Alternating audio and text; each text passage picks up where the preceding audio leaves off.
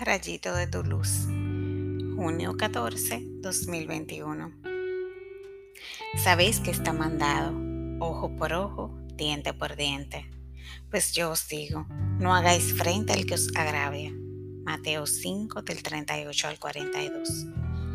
Hace unos días ocurrió un crimen súper tonto, completamente evitable un empleado de seguridad mató a un joven que le propinó un golpe luego de una discusión porque no lo dejaba entrar al banco ya que no iba a realizar ninguna transacción.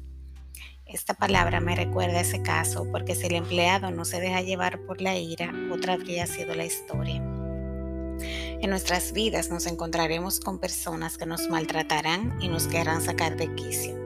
En estas situaciones debemos recordar quién es nuestro Padre, quién somos y cómo debemos comportarnos como hijos de Dios. Es mejor perder un pleito por no pelear que perder la vida o la libertad por un momento de pasión. Oremos. Señor, sin ti es imposible dejar pasar el agravio del otro. Ven y derrama tu espíritu sobre mí y dame sabiduría para actuar como ente de paz en toda situación que me toque vivir. Doblega mi ego para que no me domine y que seas tú quien viva en mí. Amén.